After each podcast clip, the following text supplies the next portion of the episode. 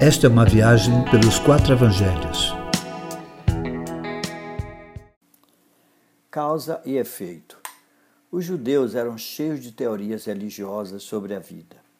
Além de crerem que as doenças eram consequências de pecados familiares ou mesmo pessoal, criam também que as tragédias aconteciam como uma espécie de castigo pelas, pelos pecados cometidos criam que a vida tinha uma relação de causa e efeito. Alguns judeus contaram a Jesus fatos que imaginavam confirmar a teoria da causa e efeito. Contaram que Pilatos misturara o sangue de alguns galileus com sacrifícios e que a torre de Siloé caíra matando 18 pessoas.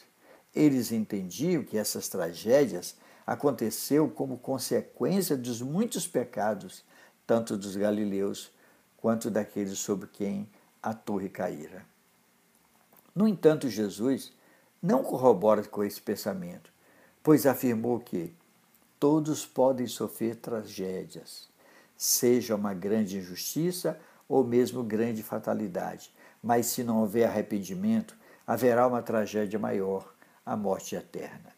O que acontece na nossa vida não é resultado de uma relação de causa e efeito, ou seja, se faço bem, recebo bem, ou se faço mal, necessariamente receberei o mal.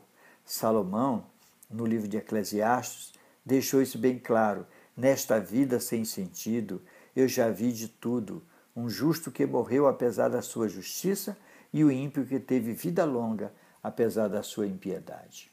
A vida não observa essa relação de causa e efeito. A vida não é assim. Colhemos o que plantamos, mas é verdade também que colhemos o que não plantamos.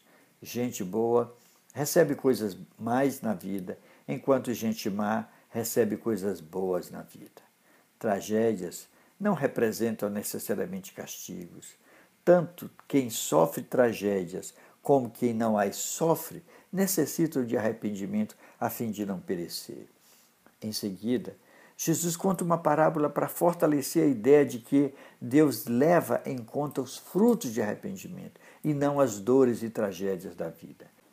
Ele fala de um homem que plantou uma figueira, mas no tempo certo não havia dado fruto.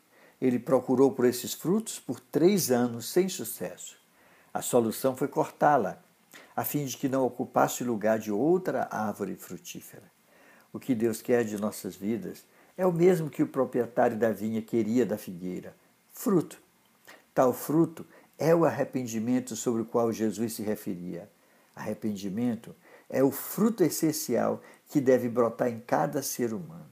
Arrependimento não é para imunizar a vida contra tragédias, mas é o que Deus faz nascer em nós, a fim de gozarmos da vida eterna. É desse jeito.